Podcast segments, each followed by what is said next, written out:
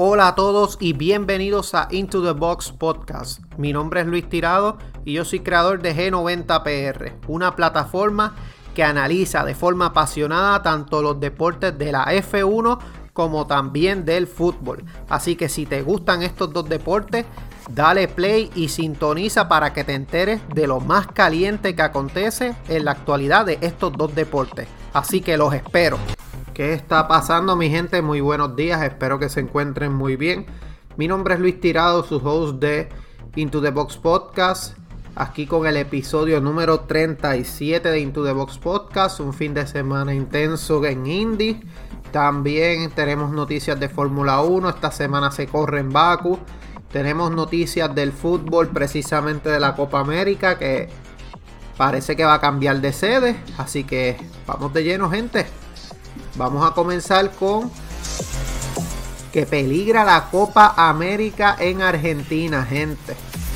Argentina tampoco la va a organizar, no hay sede y se intensifica esta decisión luego de que haya una alza en los contagios por COVID eh, en Argentina. Esto llevó también a la otra sede que era Colombia también a no celebrar el mismo se habla mucho de que pudo haber sido una decisión política, ya que muchas encuestas que realizaron en Argentina decían que alrededor del 70% de las personas indicaban que la gente no quería que se jugara eh, la Copa América en su país. Cuando hablaban de Colombia, hablaban de Argentina precisamente. Así que a contrarreloj la Conmebol está buscando una nueva sede y las opciones que hay son Chile, Paraguay, Uruguay, Ecuador, Estados Unidos y hasta Qatar, gente. Esto a 14 días del partido inaugural, ya que el gobierno argentino se había mantenido firme para poder celebrar esta competición. Sin embargo, Luego de que en las últimas 72 horas eh, se hayan multiplicado los casos, o sea, haya habido más presión todavía sobre el gobierno, pues esto va a significar que entonces la Copa América se mueva de sede. De los encuestados apenas un 20% decía que se celebrara la Copa América en Argentina, un 70 no y un 10 le parecía indiferente. Así que se van a perder cerca de 200 millones de dólares. Pero pues este hay que ser minucioso con el COVID. Así que esta es eh, una, un varapalo para los fans argentinos que sí querían que celebraran la Copa América. Pero pues no se va a poder celebrar gente. Por lo menos en Argentina ni Colombia. Que eran las sedes originales. Por otra parte, Juan Miranda lateral izquierdo que estaba cedido en el Real Betis. Eh, ha pasado ya la disciplina del Real Betis. El Barcelona decidió prescindir de Juan Miranda. Va a firmar gratis con el Real Betis un contrato por tres temporadas. El Barcelona tenía la opción de ejecutar dos años más de su contrato, pero decidieron no hacerlo. El Barça va a pagar también una indemnización de casi 600 mil euros al defensa andaluz porque básicamente tenía contrato y si no se formalizaba la prórroga hasta el 2003. Así que los dos años extras que podría ampliar el club azulgrana obligan a que el lateral andaluz se quedara en el primer equipo con unas condiciones ya pactadas. Así que también había eh, interés por parte de la Real Sociedad y el Olympique de Marsella.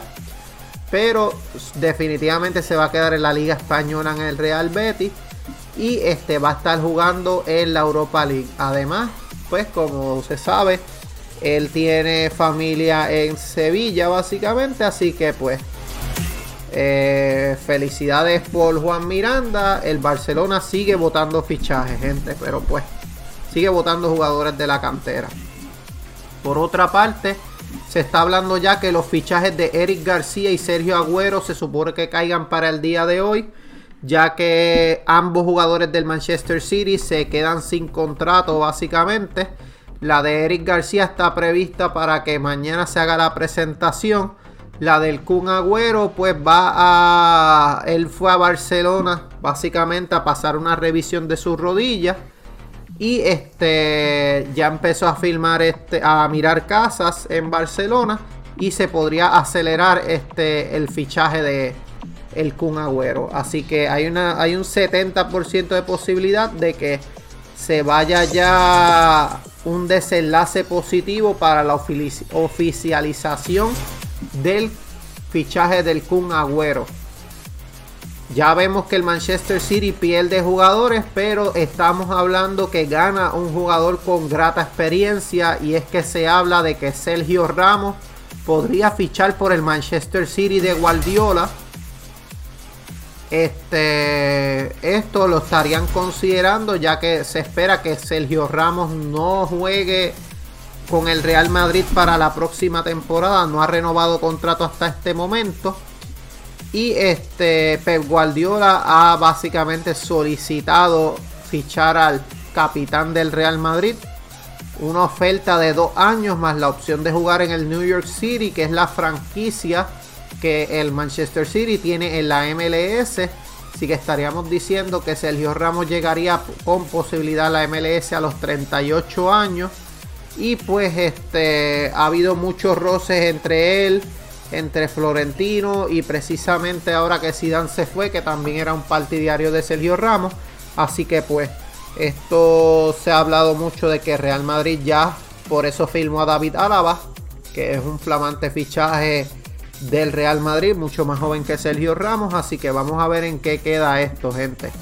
Por otra parte, Gianluigi Donnarumma es una oportunidad de mercado la situación económica no invita a pagar fichas altas, pero la ocasión para fichar al, portero italiano es de oro. También está atento a ficharlo la Juventus y el PSG, mientras que el Barcelona medita poner presión a Ter Stegen con un segundo portero, un portero de gran nivel. Eh, queda libre, él está en el AC Milán y este pues van a ver qué pasa, ya que se estaba confiando en Iñaki Peña en que reforzara esa posición. Sin embargo, también habían mirado a Jordi Masip, que ha bajado con el Real Valladolid. Él era ex canterano del Barcelona, pero se ha colado en la agenda el nombre de Donnarumma. Y aunque Ter Stegen renovó recientemente y tiene tres años con problemas de rodillas, consideran que es bien importante tener un portero de segundo nivel. Así que vamos a ver qué pasa, gente. También en otras noticias eh, tenemos que el Sevilla pudiera estar saliendo de Jules Koundé. Koundé fue eh, básicamente convocado por la selección pues por la selección francesa. Este, se está hablando que este central está bastante controlado en el Camp Nou desde hace años. Y pues que Jules Koundé precisamente ha, ha, reconocido abiertamente que contempla su salida en verano.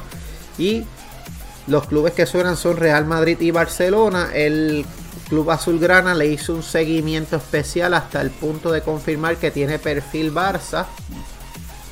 Y pues Barcelona, además de Eric García, buscarían salir de un Titi, aunque un Titi no quiere salir.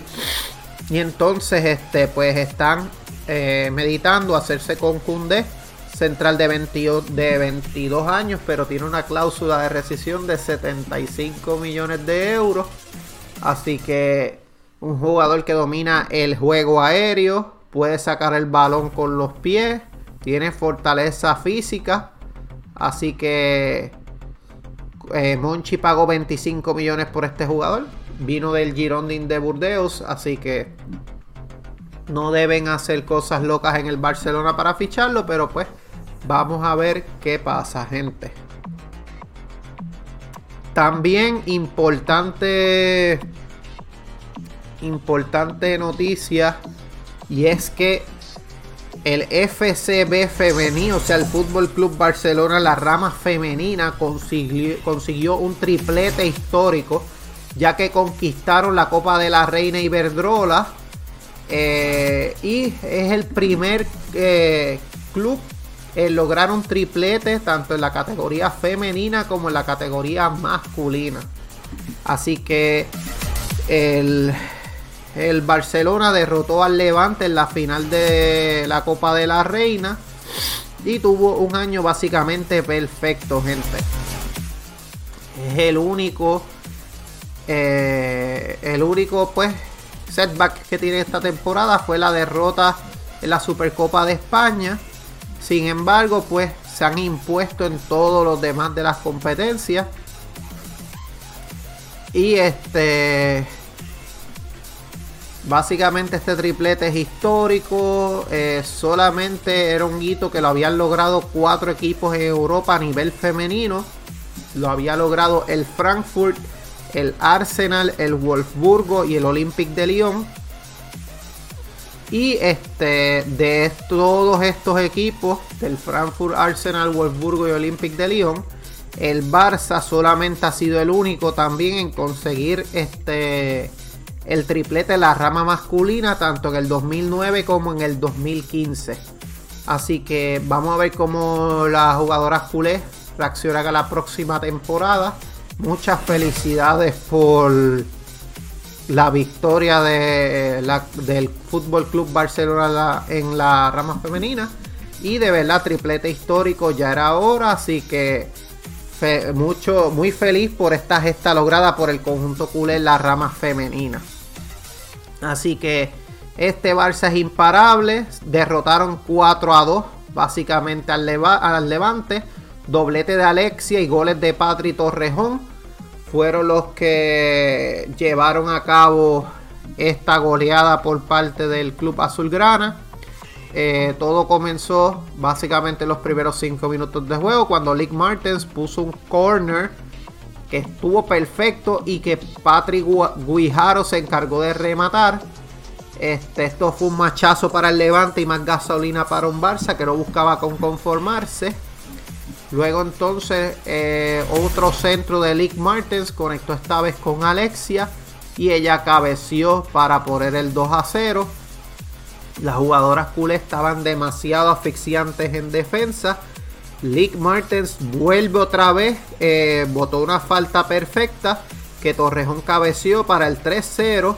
Ya esto llevaban al descanso 3-0, pero entonces el Levante no se quitó. Anotaron ahí dos goles y entonces este vemos entonces cómo sigue el Barcelona y Alexia logra el 4-2, gente. Así que gesta brutal por parte del FCB Femení. Así que de verdad nuestras felicitaciones para ella. Y para ir cerrando gente con fútbol y hablar más de Fórmula 1. Estamos hablando de que el Atlético de Madrid busca lateral zurdo y se habría interesado por la situación de Jordi Alba. Por parte de Busquets habría recibido una propuesta del Bayern y Griezmann está ante la posibilidad de hacer tridente con Neymar y Mbappé. Estas son las últimas noticias que han salido. También se está hablando de Sergi Roberto. Sergi Roberto estaría también siendo interesado por el Manchester City como el PSG también. Y Cutiño podría regresar al Liverpool. Así que esto liberaría drásticamente la masa salarial en el FC Barcelona de esto suceder serían interesantes destinos para cada jugador. Jordi Alba se reencontraría con Luis Suárez, así que en el Atlético de Madrid. Así que pues vamos a ver qué pasa, gente. Y para cerrar con el fútbol, tenemos una estadística bien interesante. Y es que Georgino Wijnaldum ha jugado 641 partidos entre, entre clubes, o sea, 641 partidos, 568 clubes entre clubes y 73 en la selección. Esto a largo de 15 temporadas. Esto a largo de 15 temporadas. Un futbolista bien experimentado. Tampoco es que le enseñan muchas amarillas. Tiene una amarilla cada 20 partidos. Así que ha hecho básicamente su trabajo sin tener que estar este, obteniendo esas tarjetas amarillas. Solo ha visto tres con el Liverpool.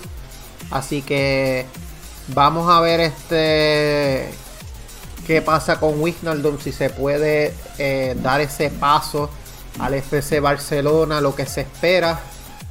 Así que de verdad puede ser un fichaje interesante, pero que llega también bastante avanzado en edad, así que vamos a ver entonces si eh, vamos a ver entonces si se puede aclimatar de forma impresionante. Por otra parte, gente, hablando de Fórmula 1, ya estamos en semana de eh, Grand Prix, básicamente. Así que interesante por demás. Vamos a estar este.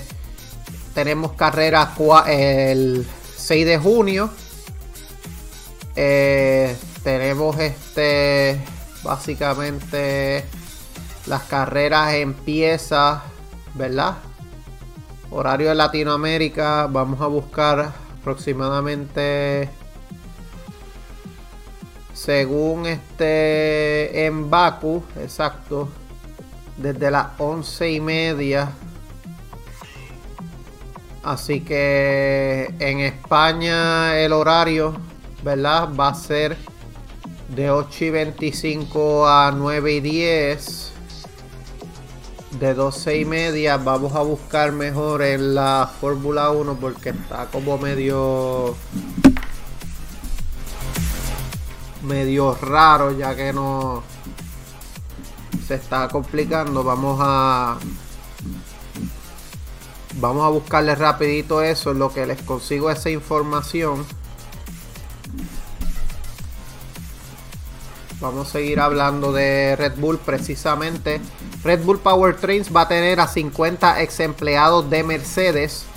Ya ustedes saben que ellos estaban contratando, buscaron muchos empleados de Mercedes este, ellos aspiran a tener 300 a 350 personas trabajando en el departamento de los powertrains para desarrollar esos motores.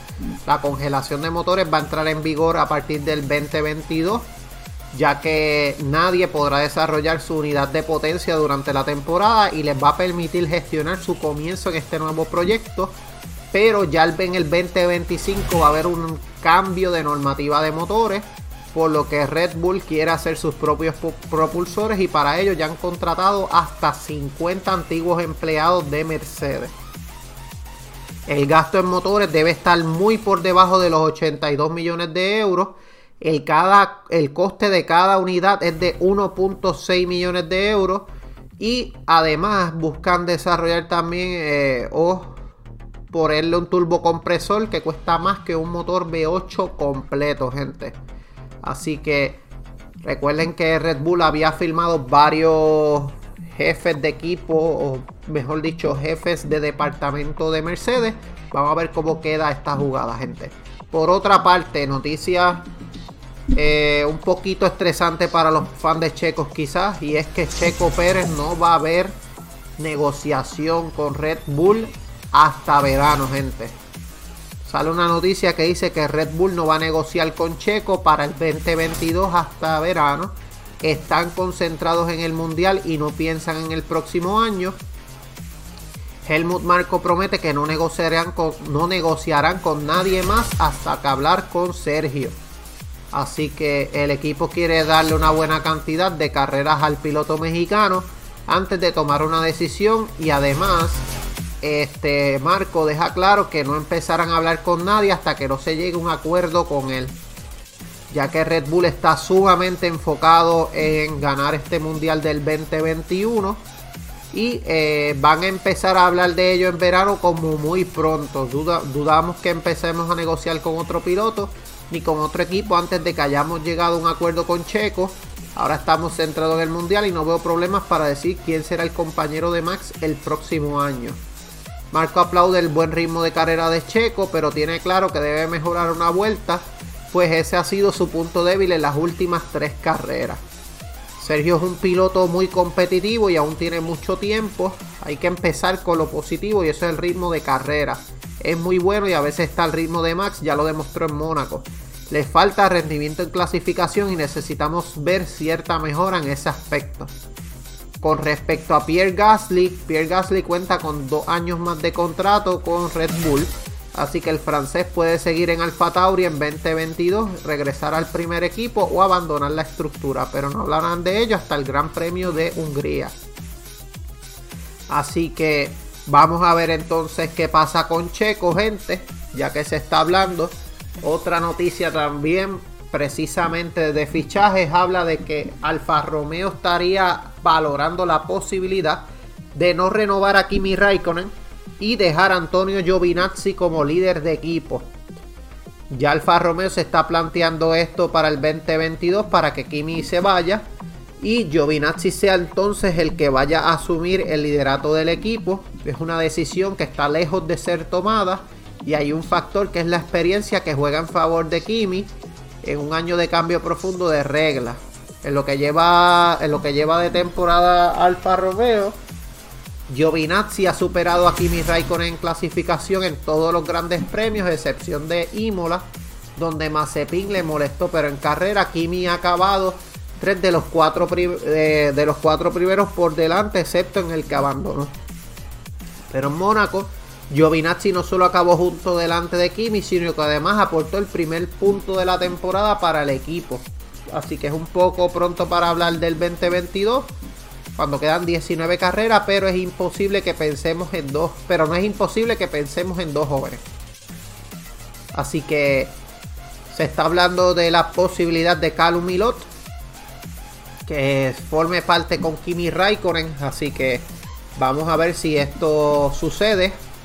Por otra parte, Nico Rosberg se acuerda de Schumacher con la adaptación de Alonso. Rosberg y Schumacher compartieron tres temporadas. Rosberg decía que para Michael era difícil por su, edad y que a Fernando Alonso le pasa lo mismo.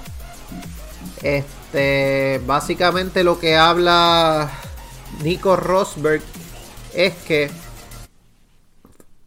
él dice, Fernando Alonso pues quizás no esperaba que fuese tan difícil ese ritmo de carrera, pero él se acuerda lo que experimentó Michael Schumacher cuando volvió a, la Fórmula 1 para correr con Mercedes. Ellos compartieron equipo durante tres temporadas y este fueron las últimas de eh, Michael Schumacher en la Fórmula 1 y las primeras de Nico Rosberg en Fórmula 1. Michael terminó los tres años por detrás de Rosberg, algo de lo que se acuerda Nico cuando le preguntaron por la adaptación de Fernando este año, sobre todo después de que el propio bicampeón haya reconocido que le está saliendo más difícil. Fernando ha regresado a un equipo en el que históricamente las adaptaciones no son sencillas y se ha adaptado y se ha topado con una dirección asistida distinta a la que él suele estar acostumbrado. Rosberg lo que dice es que cree que no se está divirtiendo Fernando Alonso y que el Alpine es un, una monoplaza muy difícil de pilotar. Cuando corrió su primera temporada con Mercedes, Michael Schumacher tenía 41, Fernando tiene 39, así que todavía tiene mucho camino y deja flashes como Michael Schumacher, pero es difícil por su edad. Esto es lo que habló Nico Rosberg con respecto a Michael Schumacher. Pero hablando de Fernando Alonso precisamente, él habla de que él está motivado para Baku, ya que en el 2017 y 2018 acabó los puntos. Recuerden que él en el 2018 tuvo una. Eh, tuvo un puncture en dos ruedas. Él tuvo que llevar la monoplaza al garaje de al pit de McLaren en dos ruedas. Y este, aunque no ganó esa carrera, no entró a podio, pero él estuvo último lugar. Recuerden que esa carrera hubieron alrededor de 7 DNF en esa carrera y Fernando Alonso remontó desde la posición 14 hasta la posición 7 en una impresionante gesta por el piloto español. Así que él este él, él, en ambas ocasiones clasificó fuera de los 10 primeros y llegó a zona de puntos. Es un fin de semana impredecible. Así que vamos a ver este cómo me va. Esas fueron las declaraciones de Fernando Alonso. Así que hablando también de noticias de Fórmula 1, eh, estamos hablando que ya McLaren tiene un, eh, está hablando un McLaren de estilo especial perjudica a Daniel Ricardo. la adaptación de Daniel Ricardo a McLaren no se ve favorecida por una monoplaza con un estilo de pilotaje especial. Es lo que dice, ya que McLaren en parte está un poco frustrada, ya que Daniel Ricardo no logra conseguir el ritmo de Lando Norris. Este cayó en Mónaco en Q2. Norris le doblegó hasta en carrera. Y pues él este, está diciendo que Andreas Seidel dice que McLaren está haciendo todo lo posible para ayudar a Ricardo, pero sugiere que la raíz del, del problema es que el MCL 35M 2021 no requiere un estilo de conducción normal. Creo que si miras hacia atrás desde el comienzo de la temporada hemos dado buenos pasos adelante con él.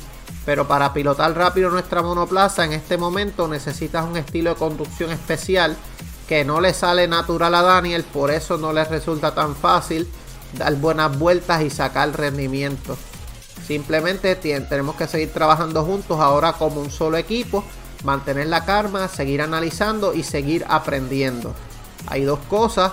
Una es que él se está adaptando cada vez a nuestro coche, a monoplaza, porque obviamente ve que el potencial está ahí, lo cual cree que es positivo para él y que espera que lo puedan lograr. Por otro lado, también está al lado del equipo y lo que podemos hacer para ayudarle en cuanto a la monoplaza y devolverle el feeling natural.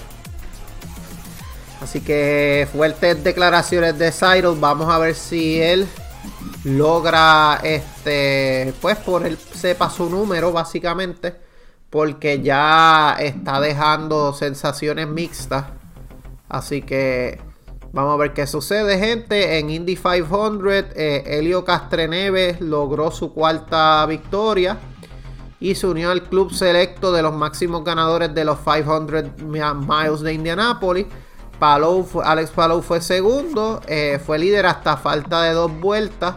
Y esto hace que este piloto siga liderando el campeonato de Indy. Por otra parte, tenemos que el equipo de Nico Rosberg se impone un accidentado Ocean X Prix.